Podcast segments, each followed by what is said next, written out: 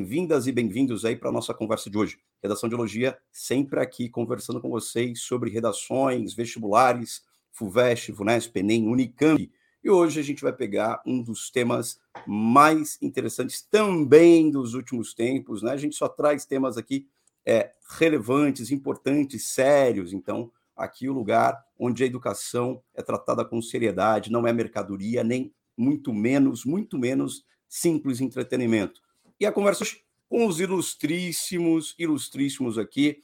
Pedro Rodrigues, diretamente da Zona Sul de São Paulo. Bom dia, meu caro. Tudo bem por aí? Vamos aí para mais um Sextou, Pedro Rodrigues. Tudo bem por aqui, Fabrício. Bom dia para você, bom dia, Anderson. Bom dia para você que nos ouve, que nos assiste, porque, como dissemos, é YouTube. Como, nos, como dissemos, é Spotify, porque Redação de Elogia é live. É vídeo, é podcast, é tudo que a gente gosta, comentando temas de redação, entrevistando aprovados, analisando obras literárias e analisando redações. Por que não? Porque sim. Anderson Antonângelo e Portugal, como é que tá? É feriado? Não é? Tá de folga hoje?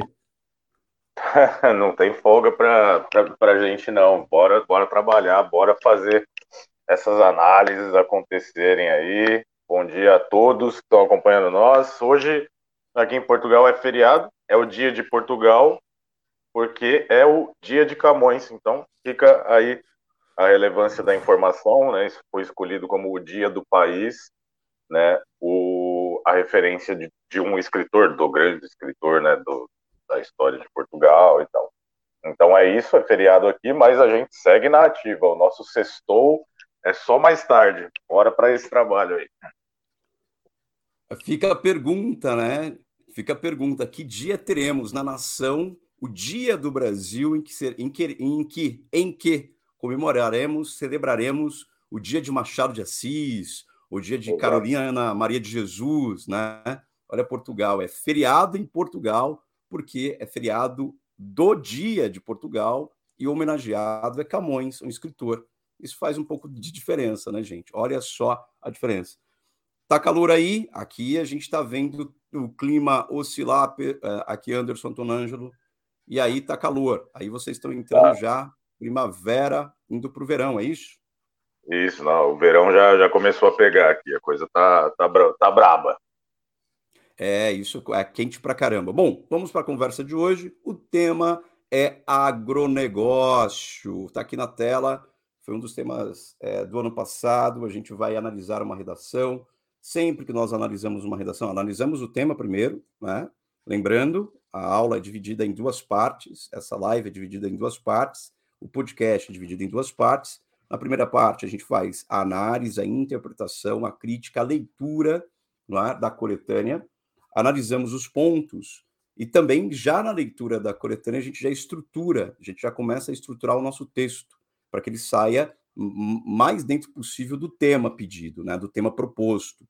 Essa é a grande sacada. Olhar o tema com todo cuidado, olhar a coletânea, ver o que a coletânea está se propondo. A coletânea de hoje é uma coletânea curta, sempre muito boa, é uma coletânea da VUNESP. Lembrando que a coletânea da VUNESP é uma das melhores características do vestibular, né? A coletânea é muito bem selecionada, muito bem feita, e a gente vai olhar isso. São dois textos, e os dois textos, digamos que eles são praticamente neutros, eles não estão defendendo mais lá ou cá, mas eles dão números sobre o agronegócio, o crescimento econômico, e dão números sobre a preservação ou a não preservação ambiental. A gente vai analisar isso. Então, o agronegócio no Brasil é o tema, entre a LAU, entre a Unesp, ó, a Unesp.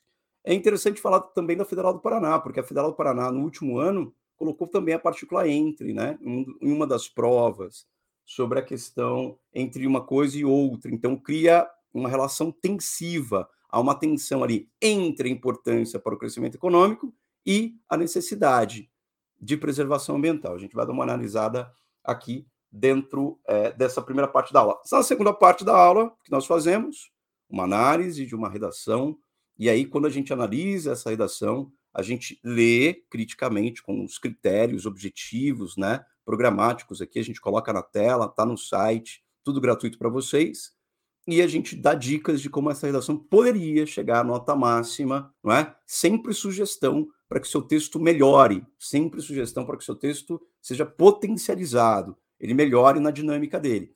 A gente costuma trazer redações aqui que não são nota máxima, por quê? Para mostrar para vocês como que ela pode melhorar. Então, nós temos aqui é, duas redações. Pedro Rodrigues está navegando aqui pelo nosso site, né? E ao navegar pelo nosso site, logo nós encontramos temas variados. Tem ali um novo tema, indústria cultural, com o rosto da Márcia Tiburi, grande filósofa. E essa indústria cultural, tá, a gente está apostando no conceito de indústria cultural. E esse conceito é muito forte para o ano de 2022, tá? A gente vai analisar isso com muita calma. E é uma, algo relevantíssimo aqui, relevantíssimo para a gente. A, a FUVEST, nos últimos anos, ela abordou ciência, abordou menoridade em 2017, e aqui também ela vai abordar, pelo menos nessa proposta nossa, acho que o nosso conceito, uma das nossas apostas para 2023 é o conceito de indústria cultural. Tem um canal novo da Márcia Tiburi no YouTube, que é Filosofia em Comum. Vejam esse canal, tem dois ou três vídeos lá, foi inaugurado essa semana. Assistam, os vídeos são muito bons. Essa mulher é muito boa, extremamente articulada, extremamente didática. Prestem atenção. E tem os Enems ali. Bom, a proposta que a gente vai analisar está ali descendo a tela, descendo a tela, tem uma foto de um campo de plantação, uma plantation ali, ó, agronegócio e preservação ambiental. Vamos entrar nesse tema, está no site, está disponível para vocês, vocês estão na live, é, aqui, né, na descrição do vídeo no YouTube, vocês vão encontrar essa questão do tema. Então vamos olhar o tema. O tema na tela, ele é o importante agora. Vamos analisar o que o tema diz. Vamos a ele. O agronegócio no Brasil. Dois pontos. Entre a importância para o crescimento econômico do país e a necessidade da preservação ambiental. Então aqui a gente tem três coisas importantes, né? Pega o papel e a caneta, a primeira coisa que a gente faz, papel e caneta, lápis, borracha na mão, anota ali, ponto um, o agronegócio no Brasil. Então, agronegócio, ponto um. Ponto dois, importância do, para o crescimento econômico. Ponto três, necessidade da preservação ambiental. Então, são os três pontos que a gente tem que fazer o quê? A gente tem que falar dos três pontos, ok? Não esqueçamos de nenhum deles. Bom, então vamos lá. Agronegócio, importância para o crescimento econômico e necessidade da preservação. O que diz a coletânea? Vamos à coletânea, vamos fazer a leitura atenta da coletânea, que ela tem muitos dados relevantes. É ler a coletânea. Como é uma coletânea de muitos dados, dica. Segunda dica de hoje. A primeira dica é caneta e papel na mão. Né? Essa primeira caneta e papel na mão, anota os três pontos relevantes para não fugir do tema, para não tangenciar, para não reduzir o tema para acertar totalmente.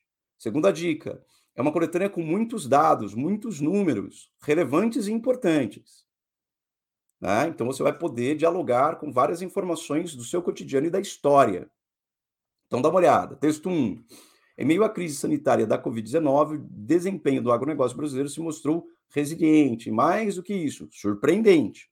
Prova disso são os diversos recordes atingidos pelo setor em 2020, Produto Interno Bruto, PIB do agronegócio, calculado pelo Centro de Estudos Avançados de Economia Aplicada, CPE, em parceria com a Confederação da Agricultura e Pecuária do Brasil, CNA, avançou importantes 24,3% no ano passado, quer dizer, 2020, alcançando participação considerável de 26,1% do PIB brasileiro.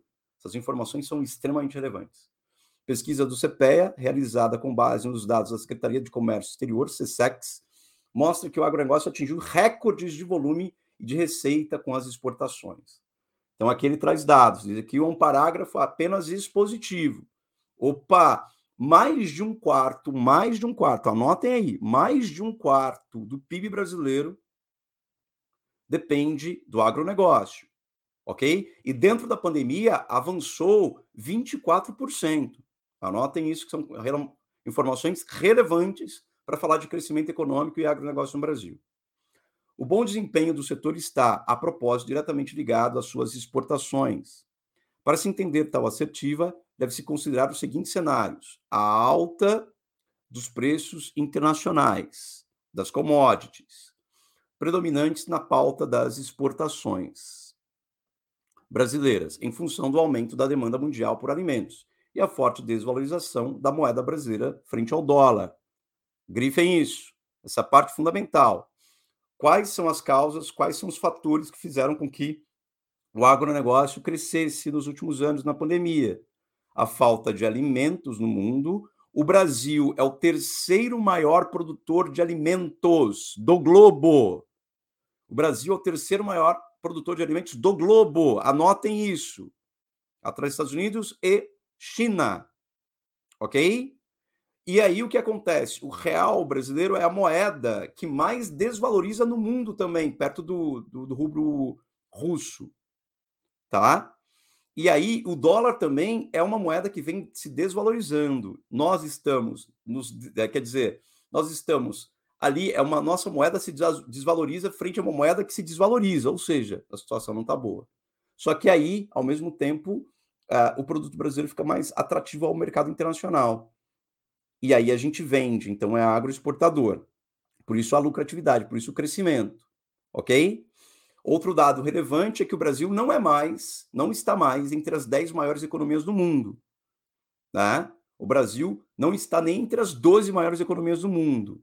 Faz três anos isso. Tá? De três anos para cá, analisem, peguem esses dados, a gente pode colocar na tela daqui a pouco. Mas o Brasil não está mais entre as maiores economias do mundo, é entre as 10. Ok? E a moeda brasileira está se desvalorizando em relação ao dólar, que o dólar está se desvalorizando em relação à moeda chinesa, por exemplo. Ambos os fatores contribuem para a expansão das exportações da produção agropecuária, pois seus produtos estão mais valorizados e seus preços em dólar mais competitivos. É isso que eu estava falando agora, né? Você compra, você vende para o mercado exterior, você vai ganhar cinco vezes o que você venderia no mercado interno. Combinado a isso, foram observadas produções, observadas produções recordes para a agricultura brasileira em 2020. As safras de algodão, soja, milho atingiram, respectivamente, 7,4 milhões de toneladas, 124,8 milhões de toneladas e 102,6 milhões de toneladas. Dá uma olhada, né? O algodão, obviamente, 7,4, uma grande quantidade enorme, porque o algodão é muito mais leve do que por exemplo, a soja e o milho, né? Então, é uma quantidade exorbitante. É, o resultado da combinação de aumento da área e ganhos de produtividade, aumento da área de, de plantio. No caso da pecuária, apesar do crescimento mais modesto da produção, a alta dos preços foi a principal responsável pela expansão do faturamento dos, das atividades, que está atrelada, por sua vez, ao forte aumento da demanda externa por carnes brasileiras. Os embarques de carne suína e, dos, e, de, e os de proteína bovina cresceram consideravelmente em 2020. Além disso, dados da Companhia Nacional de Abastecimento, CONAB, indicam novos recordes nas produções de soja e de milho, cujas áreas podem avançar na safra 2020-2021. Para as carnes, espera-se a, manu, espera manutenção dos elevados fluxos de exportações, se mantida a tendência já observada conforme relata o SESEX. Ok?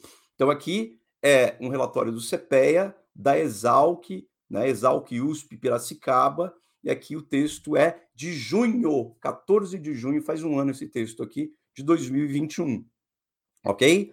Uh, muitos dados relevantes, importantíssima análise de dados aqui.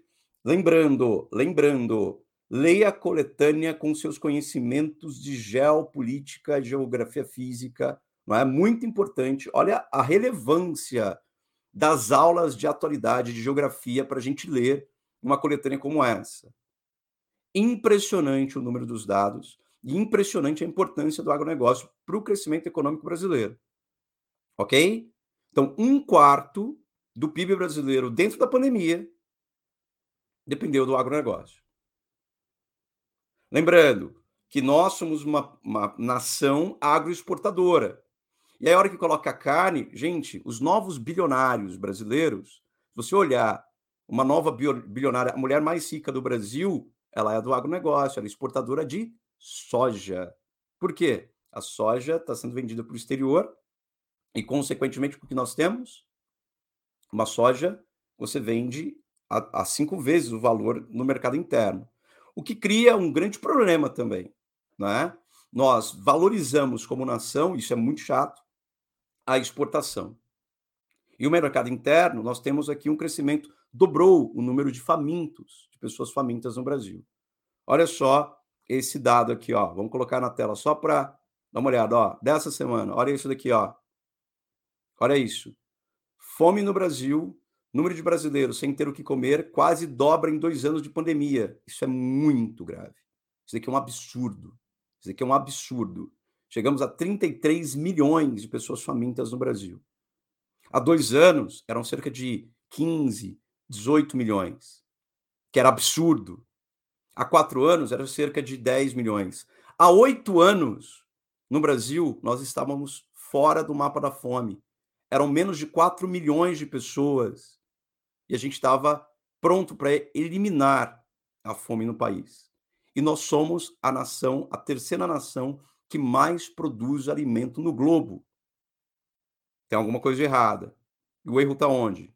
Na política pública. Onde está? Na sociedade civil, que não se organiza, e na distribuição disso. Olha o agronegócio, lucrando pra caramba. Vamos lá, a questão da preservação. Como esse tema da fome é um tema ligado à questão da produção de alimento, mas vamos agora com a preservação. Vamos dar uma olhada na preservação ambiental. Números, dados relevantes aqui. Então tá lá, ó.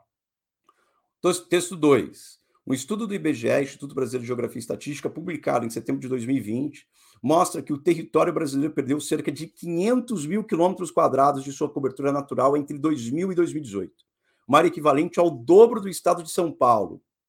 Nossa Senhora, é muita coisa.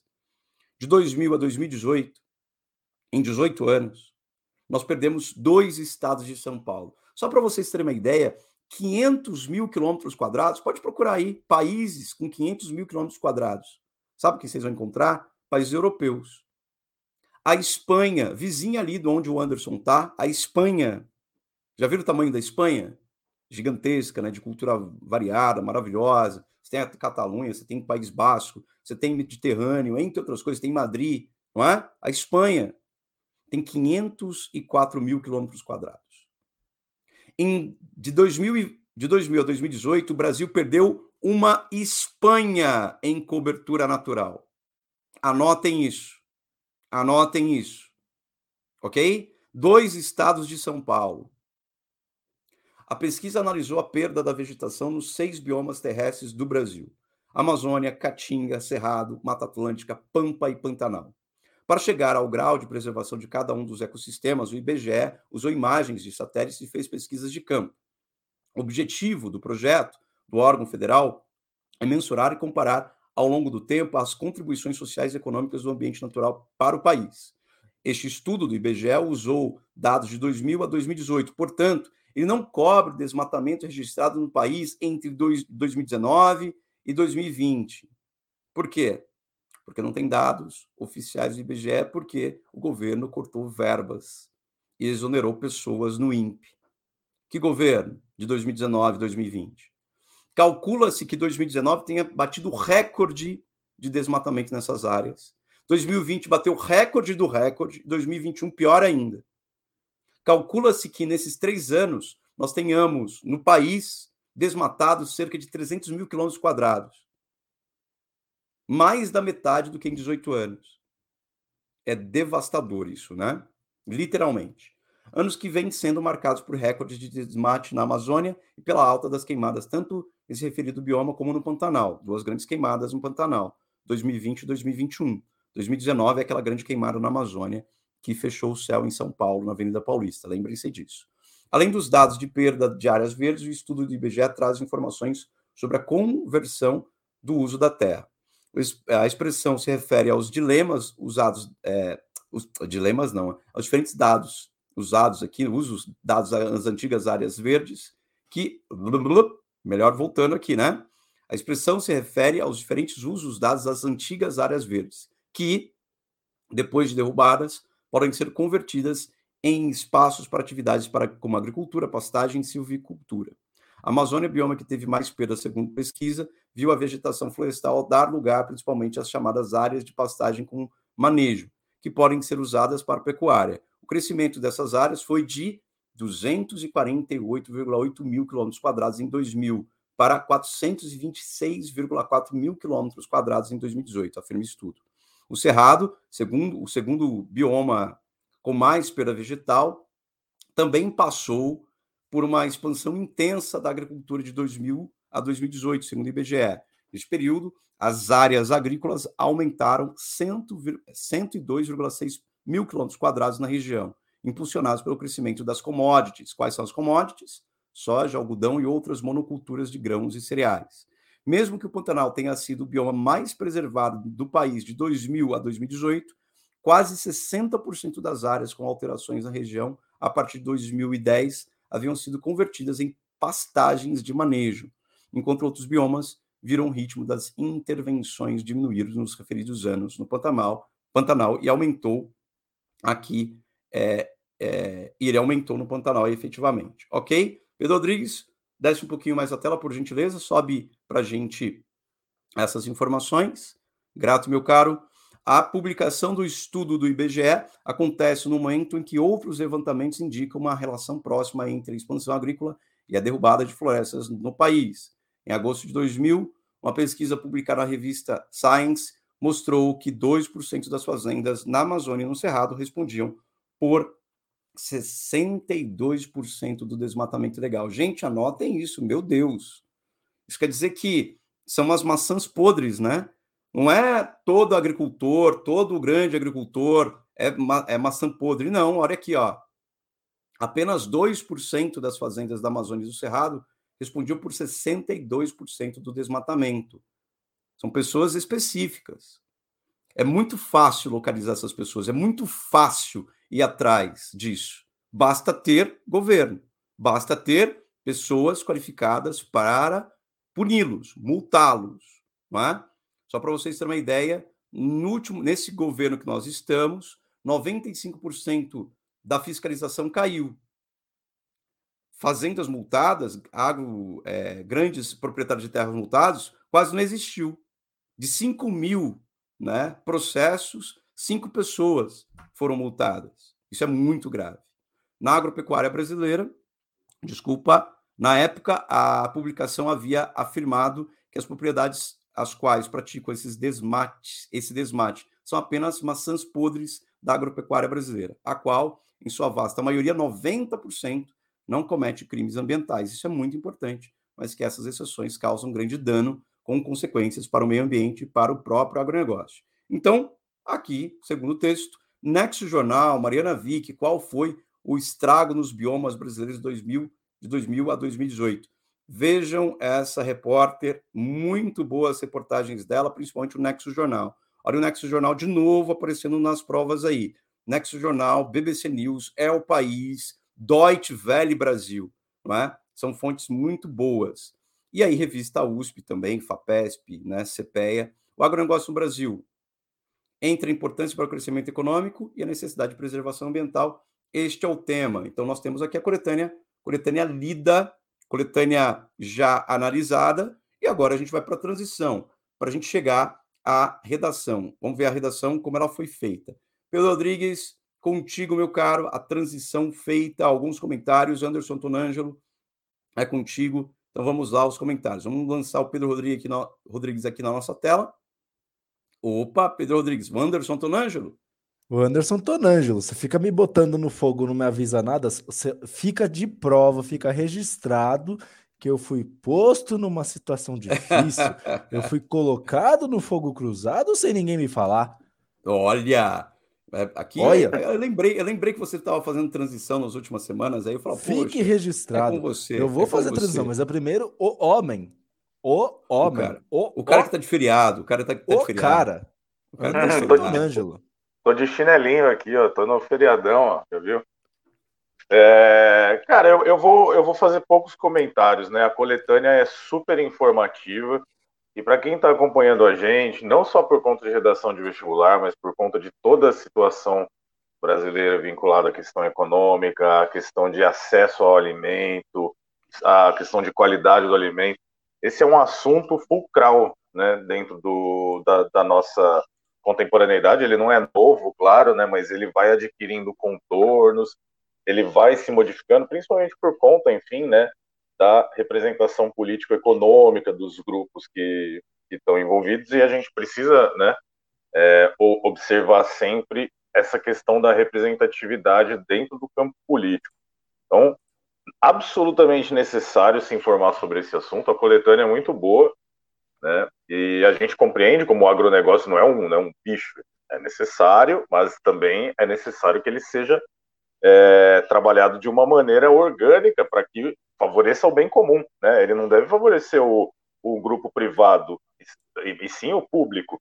Né? Então, acho que o, quando a gente debate agronegócio, é, essa questão do, do público versus privado é muito latente né, no, nesse debate, né, nesse necessaríssimo debate. Então, informem-se, leiam sobre isso, não só porque com certeza vai estar nas provas, mas porque é isso vai, vai, vai dizer muito a respeito do, do segmento dos nossos próximos anos. Fabrício estava comentando sobre o aumento da fome e até quando, né, o aumento da, dessa taxa de, de pessoas na, na, miséria, pessoas com fome, até quando isso vai e quais as outras consequências sociais que isso traz para esse panorama.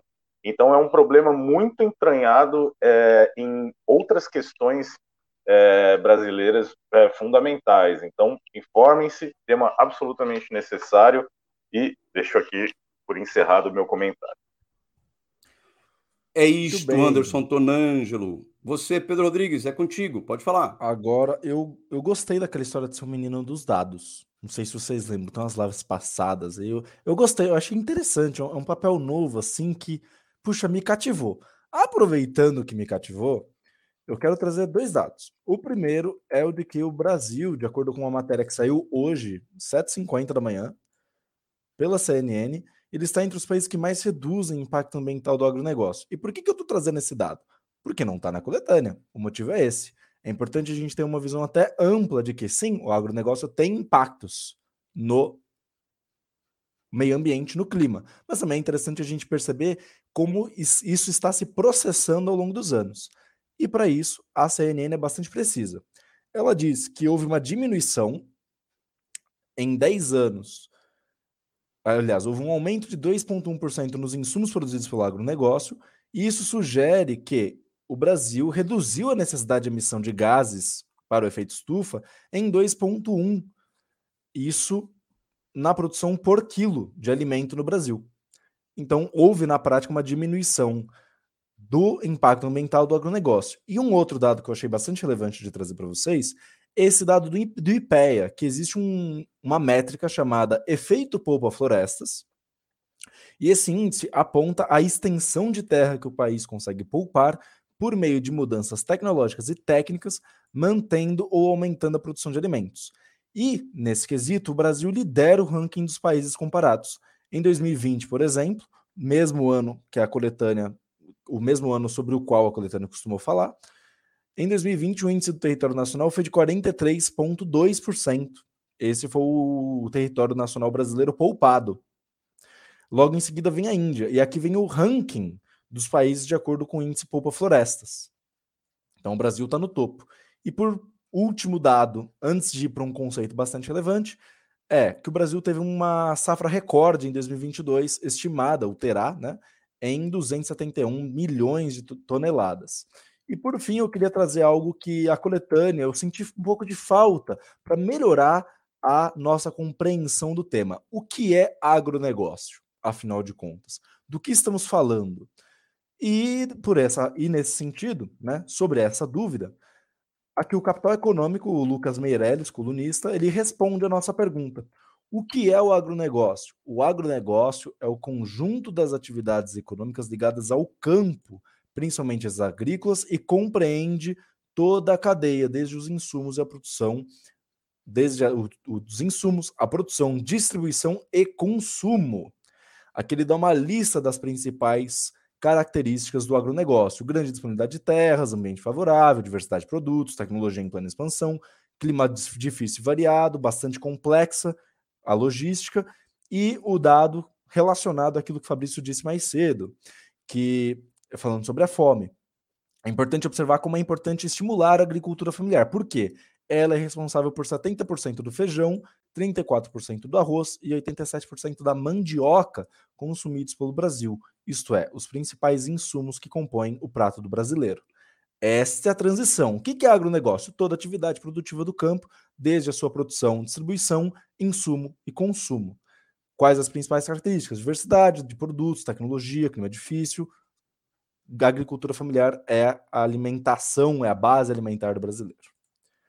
Menino dos dados, menino dos dados. Esse é o Pedro Rodrigues. Trouxe dados precisos, diretos aí e complementando, definindo para a gente. Pedro Rodrigues mandou muito bem nesses dados. Acrescenta. Lembrando que a CNN também a gente tem que analisar qual é a fonte CNN quando ela chega no Brasil, qual a importância, quem é o dono da CNN, entre outros detalhes que está vinculado também aos agroexportadores aí, ok? Temos na tela, fizemos a transição aqui, temos na tela a redação sorteada para hoje, lá do grupo do Vitor Froza, Desvendando o Vestibular. Vitor Froza, estudante da Medicina Pinheiros, também tem uma página, tem um podcast, Desvendando o Vestibular, tem uma página, tem o seu curso de flashcards, um estrategista, e a redação que está na tela, a gente vai ler essa redação. Pedro Rodrigues e Anderson Tonângelo, vocês vão fazer análise dessa redação, eu volto daqui a pouco para a gente é, complementar essa análise. Então, dicas de como essa redação pode chegar à nota máxima. Ela ainda não está na nota máxima, mas como ela pode chegar, né, a gente vai ler dentro do tema o que faltou, o que, que sobrou ou não. Vamos lá analisar o texto. É com vocês. Perfeito. Então, Anderson, naquele espírito, bate bola, jogo rápido aqui. Então, demorou. O agrosuicídio e suas consequências. Bem, o tema é da banca VUNESP. O que isso significa? Significa que o título é dispensável, significa que ele não será avaliado no momento de dar a sua nota. Tanto a VUNESP não faz, assim não faremos nós. Valeu, Gabriel, tamo junto. É... Zé Colmeia e seu amigo Catatal, ursos que vivem no parque de Yellowstone, conseguiram frear o avanço do desmatamento do solar causado pelo prefeito com o objetivo de construir uma zona industrial através da luta e da união, poderia ter colocado a preposição, da luta e da união de todos os animais. Infelizmente, essa deflorestação não se restringe somente ao filme Zé Colmeia, o filme.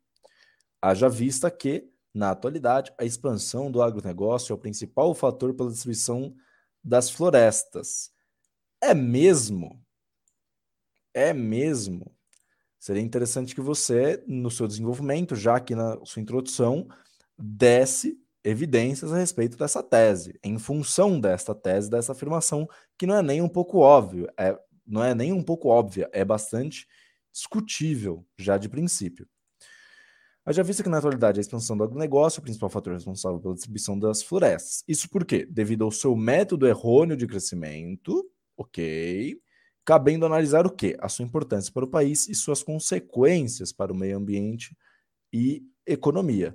Legal, um projeto de texto já bastante delineado, né, Anderson? Já disse que o agronegócio é o principal fator e explicou por que ele é o principal fator. O seu método de crescimento, sendo importante para o, para o país e suas consequências para o meio ambiente. Algum certo. comentário aqui? Eu achei uma introdução inteligente com essa referência inesperada. É, o trazer, trazer essas referências, né, mais, vamos dizer, mais ousadas, vamos colocar assim, é interessante, isso né, atribui inventividade para o texto. Claro, ela vai precisar ser integrada, vai precisar aparecer de maneira orgânica ao longo do texto, mas é, mas é sim interessante, cria-se essa premissa também de que a expansão do agronegócio é o principal fator responsável, então isso já é um assunto interessante para ser debatido ali na a, ao longo do, da, da, argumentação, sem dúvida. E só chamar atenção para coisas pequenas, mas que vale a, a pena. O, o no, no, título agrosuicídio é um neologismo inteligente, mas faltou o acento né, no, no, no suicídio ali. Então tem que acentuar. Depois é, o nome do, do amigo Catatal, na verdade, o personagem é, é com U o nome, tá? E é importante isso na referência. E o próprio nome do Zé Colmeia, que aparece duas vezes, como pode ver, o primeiro Colmeia não tem acento e o segundo tem. Né? Ele não tem mais acento em português. Tá? Então, só um, só um detalhezinho aqui, mas é, é, menos, mas como são três questões né, de, de, referência logo de início, vale pontuar. Mas eu gosto do parágrafo, acho que ele é, tem uma referência criativa e uma premissa inteligente para o desenvolvimento. Perfeito. Cabe destacar, em primeiro plano, que durante a história do Brasil, que durante a história do Brasil, boas vírgulas, a agroindústria, eita, a agroindústria foi fundamental para o seu desenvolvimento. Qual o desenvolvimento? Do Brasil ou da história do Brasil? Aqui ficou um pouco ambíguo, não chega a ser uma ambiguidade que prejudica o texto, mas a gente fica nessa dúvida. Para o desenvolvimento do Brasil ou da história? Né? Dá para argumentar, não, mas a história, a história não poderia ser desenvolvida. Depende. A gente pode entender e estender para que a agroindústria tenha tido um papel no andar da história brasileira ou no crescimento brasileiro. Fica essa ambiguidade.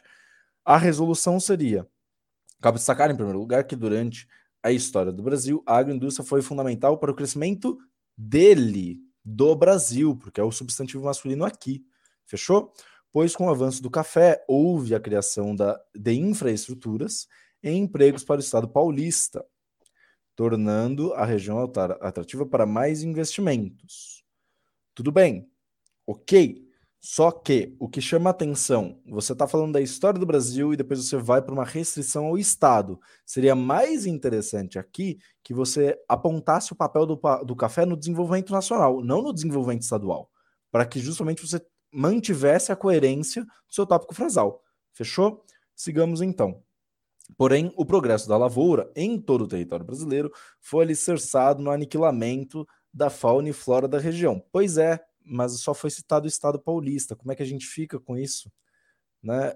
Como é que vai ser essa análise? Vai ser uma análise metonímica, a parte pelo todo? Ou vai ser uma análise dedutiva, do todo para a parte? Veremos. O foi alicerçado no aniquilamento da fauna e da flora, seria melhor, né? Da fauna e da flora da região, como a fronteira agrícola, lugar que sofre com o avanço da agricultura intensiva em detrimento da devastação das matas. Ok, ok. Só talvez aqui eu acharia que seria interessante você citar onde é que fica a tal da fronteira agrícola. Porque fronteira, quando se fala de país, o que parece é como uma fronteira entre dois países. A fronteira agrícola, você citou o estado de São Paulo. Você está falando da fronteira que existe entre o Brasil e um outro país. Essa é uma região de concentração de produção agrícola?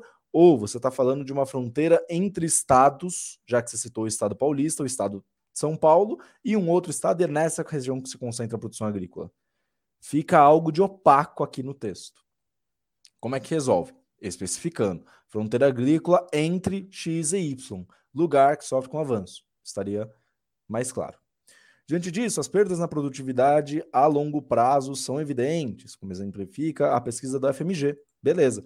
Professor, professor, colocou aqui a sigla. Não precisava colocar? Não, não precisa colocar, porque como USP é essa, as pessoas conhecem muito mais o FMG puro FMG do que a Universidade Federal de Minas Gerais. Então, nesse caso, eu acho dispensável colocar a sigla para o extenso, em que os prejuízos podem chegar a 5,5 bilhões de reais até 2050, devido às alterações, faltou a, o artigo definido, devido às alterações eclimáticas, e aqui rolou uma confusão, né? Devido às alterações climáticas e dos ciclos biológicos. No entanto, seria melhor devido às alterações climáticas e às alterações dos ciclos biológicos, seria preferível ou devido às alterações climáticas e às dos ciclos biológicos na natureza. Fruto da dessa forma, rolou uma confusão, tira uma, fruto da forma de desenvolvimento, preferível dessa forma de desenvolvimento. Qual? Dessa forma que aniquila a fauna e flora dita no período anterior. Assim, ações tomadas pelas empresas responsáveis pela ampliação da produção podem ser chamadas de agrosuicídio, pois causam a sua própria falência e pelas suas próprias atitudes. Por que faz sentido falar de agro sem suíte? Porque ele disse que houve um prejuízo de 5,5 bi de 2050, é, até haverá um prejuízo de 5,5 bi até 2050. No entanto, isso não comprova nem sugere falência, sugere prejuízo. Aqui houve um exagero, né, Anderson? Entre o que é, é prejuízo, o que é falência, causa e consequência, não? Bem colocado. Talvez pode, pode, pode dizer até que pode ser algo que vai levar a um suicídio, mas é, não, não necessariamente comprova-se uma falência. Precisaria de um de, de dados complementares né, para demonstrar isso. Então, assim, talvez é, dê para trabalhar um pouco né, na modalização né, dessa afirmação aqui. E em relação às outras coisas que o Pedro comentou, total, né? Aquele início, é, a questão do, do Brasil e depois São Paulo, e depois Brasil, isso precisa ser melhor trabalhado, né? E tem algumas questões de linguagem mínimas aqui, mas que atrapalham um pouco a fluência da leitura do parágrafo. É importante, vale a pena né, observar esses elementos também. Então, é, tem, tem ideias aqui para serem desenvolvidas, mas elas precisam de uma, de uma fluência, de uma cadência um pouco mais trabalhada. Que Camila 20 nossa, uma das nossas pessoas que sempre acompanham esclareceu aqui, ó, fronteira agrícola é um termo, professor, entre as terras cultivadas e não cultivadas. Boa, valeu, Cami, não sabia disso. Obrigado aqui por corrigir.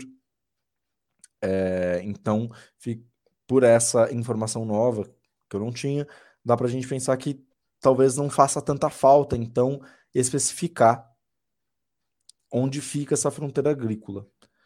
O que incomoda, no entanto, é que ele está falando justamente do lugar que sofre com o avanço da agricultura intensiva. De novo, se ele está falando de um lugar, existe uma especificidade.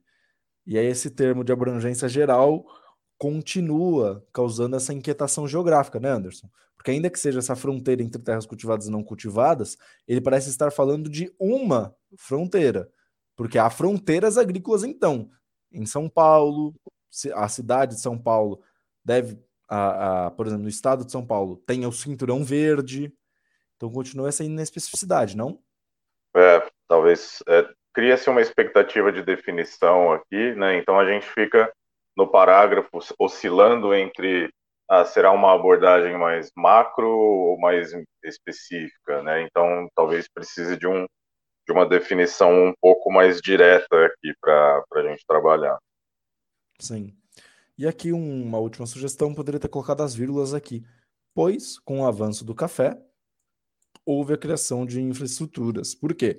Porque aqui o com o avanço do café é um adjunto adverbial de causa, né? É um advérbio de causa, valeria a pena essa isolação, esse isolamento internacional com as vírgulas para justamente deixar claro que se trata de uma causa e não de um meio modo.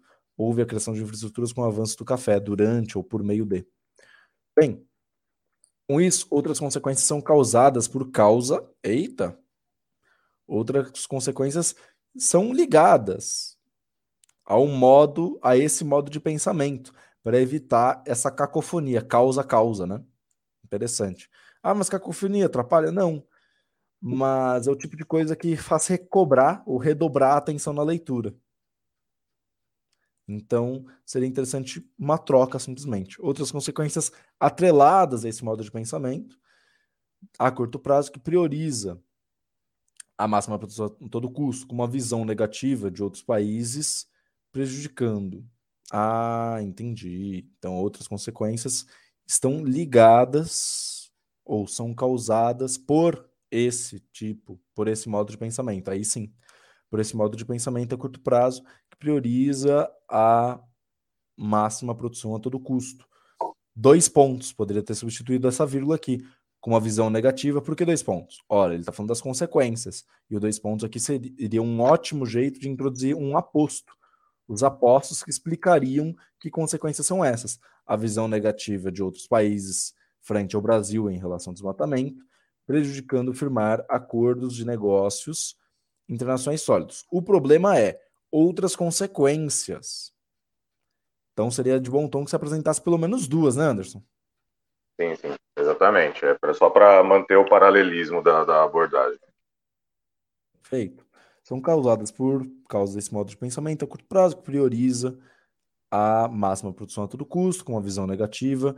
Aqui ficou estranho a visão negativa de outros países ao Brasil, frente ao Brasil.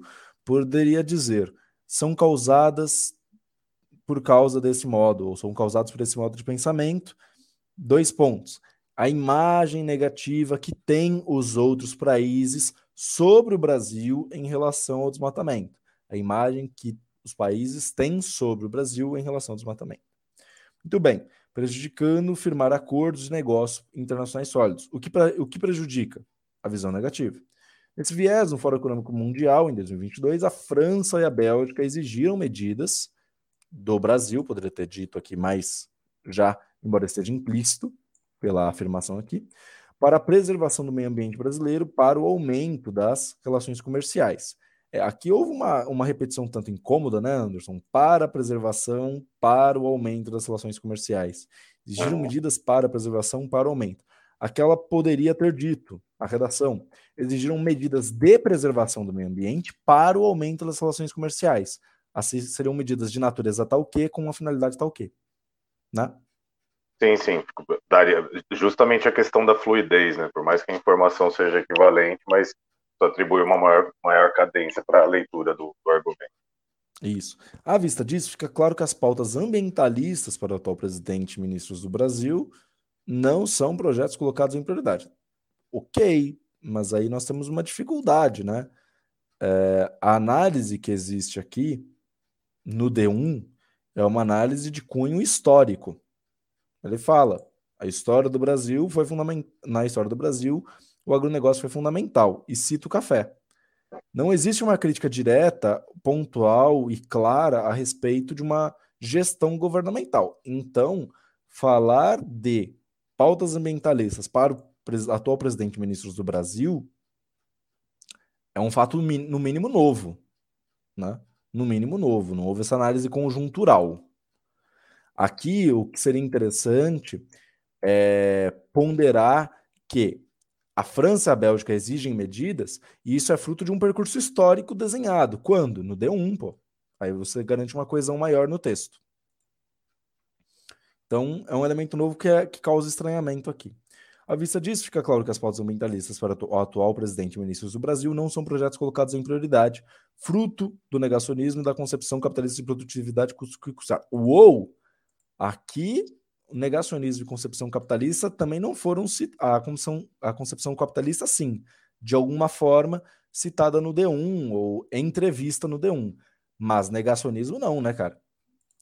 E aqui, Anderson, como daria? Só tirar negacionismo? Daria para colocar algum elemento que justificasse essa ponderação no D2 ou no D1? É, não, o negacionismo aqui ele é muito fora de toda a discussão anterior, né? Se fosse para manter a, essa ideia, teria que desenvolver mais elementos, possivelmente não há espaço suficiente para aqui. Eu sei que, ok, dá, dá para entender o tipo de associação que se faz, mas lembre-se que o que vai para o papel precisa estar tá integrado de maneira linguística, né? Ele não, nada é, uma, é um pressuposto. Nós colocamos Exatamente. as ideias e precisamos conectá-las né, para que o argumento funcione. Nesse caso aqui, eu acho que a melhor solução seria tirar isso do texto, porque acho que isso tem espaço para reintegrar essa informação. Maravilha. Em síntese, em virtude dos aspectos abordados, constata-se que o agronegócio é fundamental para o desenvolvimento da economia do país. É...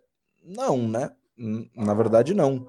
E por que não? Porque você não ofereceu dados dados, rigorosamente falando, que provem isto. Se, e somente se, você tivesse trazido aquele dado da coletânea que está lá, sintetizado pelo professor Fabrício, o agronegócio compôs aproximadamente um quarto do PIB brasileiro, aí você teria provado que sim, o agronegócio é fundamental para o desenvolvimento da economia do país. Por quê? Ele é fundamental para a economia do país. Ponto. Seria uma ilação. Não houve qualquer fundamentação, não dá para dizer que constata-se que. Em virtude dos aspectos abordados, não. Então, constata-se que o agronegócio é fundamental para o desenvolvimento da economia do país, porém, faltou a vírgula, ou não, a vírgula que é opcional, na verdade, a sua forma de crescimento firmado, firmada, ah tá, firmado o crescimento na destruição, não aproveita o máximo potencial desse mercado, em razão do desmatamento, atrapalhando a concretização de acordos empresariais. De mais acordos empresariais. É. Ok. No entanto, o que se apresentou aqui não foram tanto acordos empresariais, mas acordos internacionais entre países, né? entre nações, internações. Então, não, atrapalhando a concretização de mais acordos internacionais, entre nações. Aí sim. E em razão do desmatamento atrapalhando a concretização, Sim, isso está afiliado ao D2. Aqui está bem ok, está bem bacana sim. Logo, mostra-se que a defesa do meio ambiente, como fizeram Zé Colmeia, e quem? Se fizeram Faltou um. Quem? O é. Catatal. E aqui é aquilo que o Anderson bem observou. Zé Colmeia com acento, e na verdade deveria estar sem Zé Colmeia. Como fizeram Zé Colmeia, é fundamental para a manutenção do agronegócio. Ok, poderia ter dado uma especificidade, uma especificada. Como assim? A manutenção do agro, para, é fundamental para o negócio, para a manutenção do agronegócio em que sentido? Em direção ao lucro, em direção às melhores vendas, ao maior volume de, de commodities negociadas. Aqui é, daria para especificar, especificar de diversas maneiras, né, Anderson?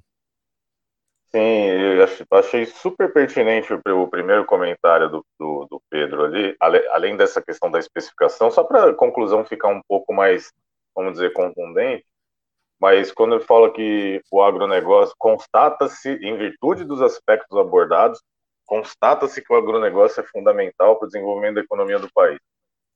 É, por, em virtude dos aspectos abordados, nós não podemos dizer isso, porque não tem nada que demonstre no texto. Então, sempre se concentrem muito em o que, que pode ser depreendido a partir daquilo que foi trabalhado no texto. Eu sei que a gente pensa muito sobre o tema, tem ideias, tem opiniões, tem convicções, mas o que a gente vai precisar, é, o que vai poder ser depreendido é aquilo que vai para o papel, gente, tá?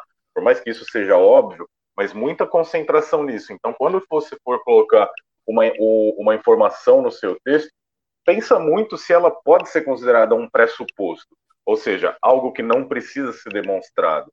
Se ela não, não for um pressuposto, como é o caso disso daqui, o agronegócio é fundamental para o desenvolvimento da economia do país, ah, mas como? Por quê? E aí você traz um dado, fala, não, é um quarto da economia. Você fala, de fato, então é fundamental. Se não for um pressuposto, por mais que seja algo até de conhecimento público, assim, precisa ser demonstrado no desenvolvimento textual, tá? Isso é muito importante. E um, um aspecto que é importante mencionar já, né? Olhem só, lembra que, que na introdução ele diz que a expansão do agronegócio é o principal, o principal fator responsável pela destruição das florestas? Isso também não Sim. foi demonstrado, isso aqui também não foi justificado. Verdade. Isso aqui ficou no ar, lançou para a galera, como a gente costuma dizer. Então, são duas afirmações muito importantes para a redação que não são justificadas de forma nenhuma. Isso prejudica muito o andamento do texto, a coerência e a coesão dele de modo geral. Sim? Anderson, Fabrício César de Oliveira, eis o homem. Vamos falar de nota aquele momento? Vamos lá. Vamos lá, Bem, Pedro Rodrigues, é contigo, pode começar. Então, nós vamos aqui para onde? Para ela, ela mesma, aquela lá. A grade do Redação de Elogia. Vamos começar do começo, então. Desenvolvimento do tema, Anderson. Do meu ponto de vista, trouxe o que tinha que trazer. Isto é, trouxe o agronegócio, trouxe o elemento aqui trouxe o elemento do crescimento no país e trouxe o elemento necessidade da preservação ambiental. Atendeu a frase temática, beleza. Colocou os dois em tensão? Colocou. Então, no mínimo, nota 2. Pelas teses não justificadas, eu acho que fica complicado de defender que existe um desenvolvimento temático quase perfeito. Então, para mim, a nota 4 e 3,5 está descartada. A minha nota está gravitando entre 2,5 e 3 pelos problemas de estruturação, que eu vou descontar nos dois critérios, para mim é um desenvolvimento temático 2,5 e uma coerência organizacional que, embora não apresente contradições, é uma, contra... é uma, coeren... é uma coerência, uma estrutura textual frágil, né? Então, que precisam dos reparos que a gente apontou. Então, para mim, a nota de desenvolvimento temático é 2,5, ali porque desenvolveu bem um dos argumentos, mas o outro ficou bem mal apresentado. É... Na coerência organização por essa mesma razão, eu vou manter o 2.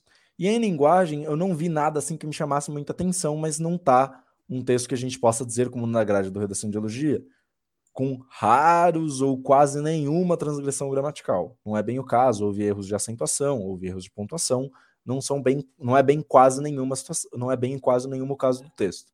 Então a nota que eu proponho inicialmente é 2,5 de desenvolvimento temático, 2 de coerência organização 2,5 de linguagem, 2,5, 2,5, 5 mais 2, 7. eu penso numa variação até 7,5 na coerência da organização argumentativa, de 2 para 2,5. Fabrício César é. Oliveira e Anderson, é isso? Como é que vocês encaram esse texto? Eu estava aqui tomando minhas notas ainda antes de você falar, Pedro, e na verdade, enfim, a, a grade da Ibra né? É, eu acabo chegando praticamente nas mesmas conclusões que você. É, Para o item A, né, eu fiquei entre o 2,5 e o 3, mas relendo a grade, eu tendi ao 2,5. É, mas eu acho até o 3 justificável.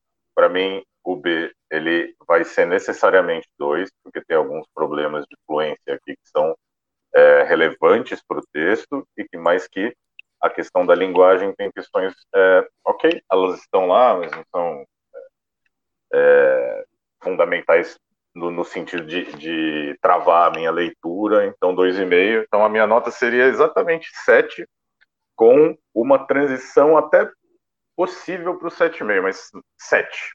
É isso. Perfeito.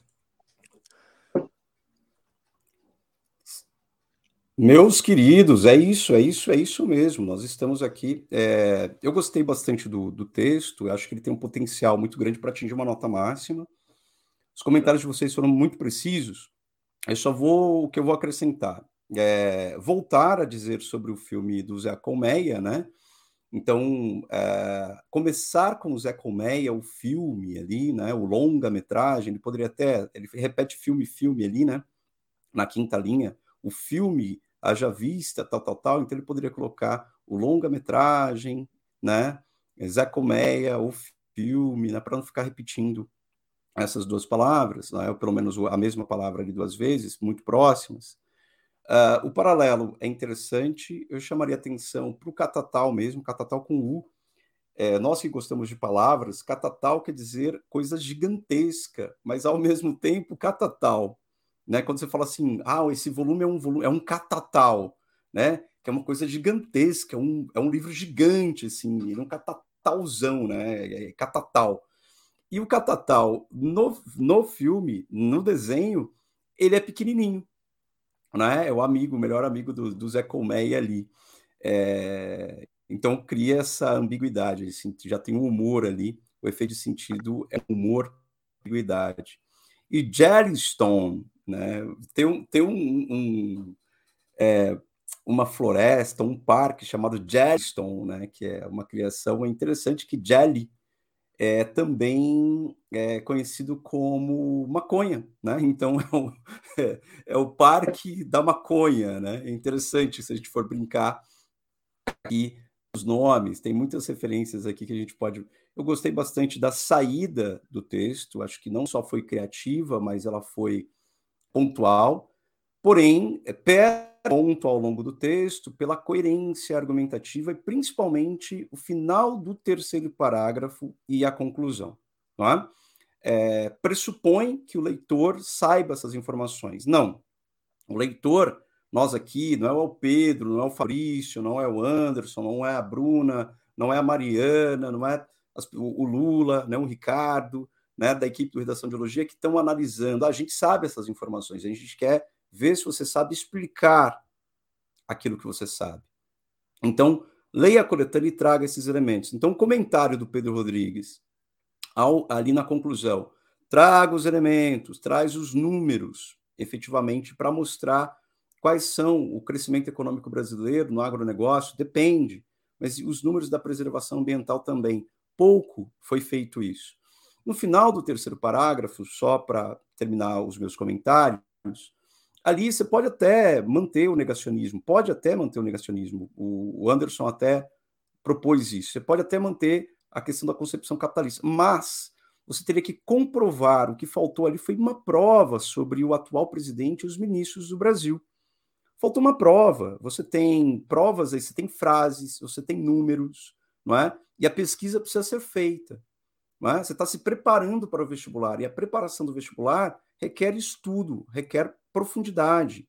Ah, mas eu preciso fazer redação em duas horas. Não, você não precisa fazer redação em duas horas. Você está se preparando para o vestibular. Na hora do vestibular, você vai ter as duas horas para. Mas antes disso, a preparação precisa de, de leitura, de pesquisa, assim como Pedro trouxe dados. O menino dos dados, Pedro Rodrigues, né, trouxe dados, você pode fazer essa pesquisa e trazer para dentro da conversa. Ok? Então, comprova esse final aí falando do governo. Teve ministro do meio ambiente, olha que coisa antagônica, olha que coisa distópica. Ministro do meio ambiente de um governo brasileiro falando que aproveitar a pandemia para passar a boiada. Olha que frase contundente, forte, perversa, maldosa, né? Analisem isso, analisem isso. E aí eu concordo com vocês, sim. Conteúdo 2,5, estrutura 2 e linguagem 2,5. Nota 7, nota final 7. Batemos o martelo, hein? Olha só, Pedro Rodrigues, mão pesada, não é? Teve agora dois companheiros né, na nota final. Uhum. Nota 7, a nota 7,5. É isso.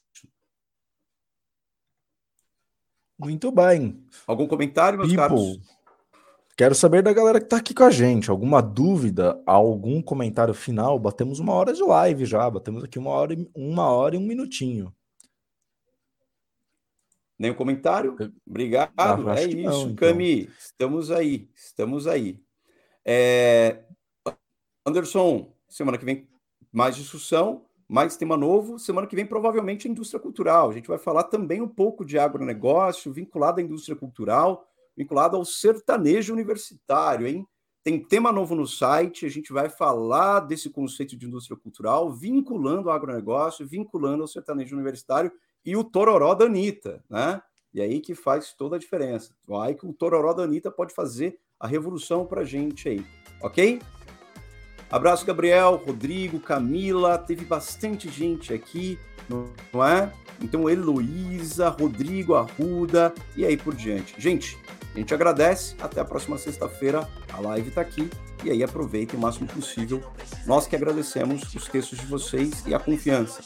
Abraço, queridos. Até a sexta-feira que vem. Até o próximo sextou. Boa semana, pessoal. Boa semana, gente. Não se esqueçam de compartilhar o vídeo e curtir no Spotify. Abração, tchau, tchau.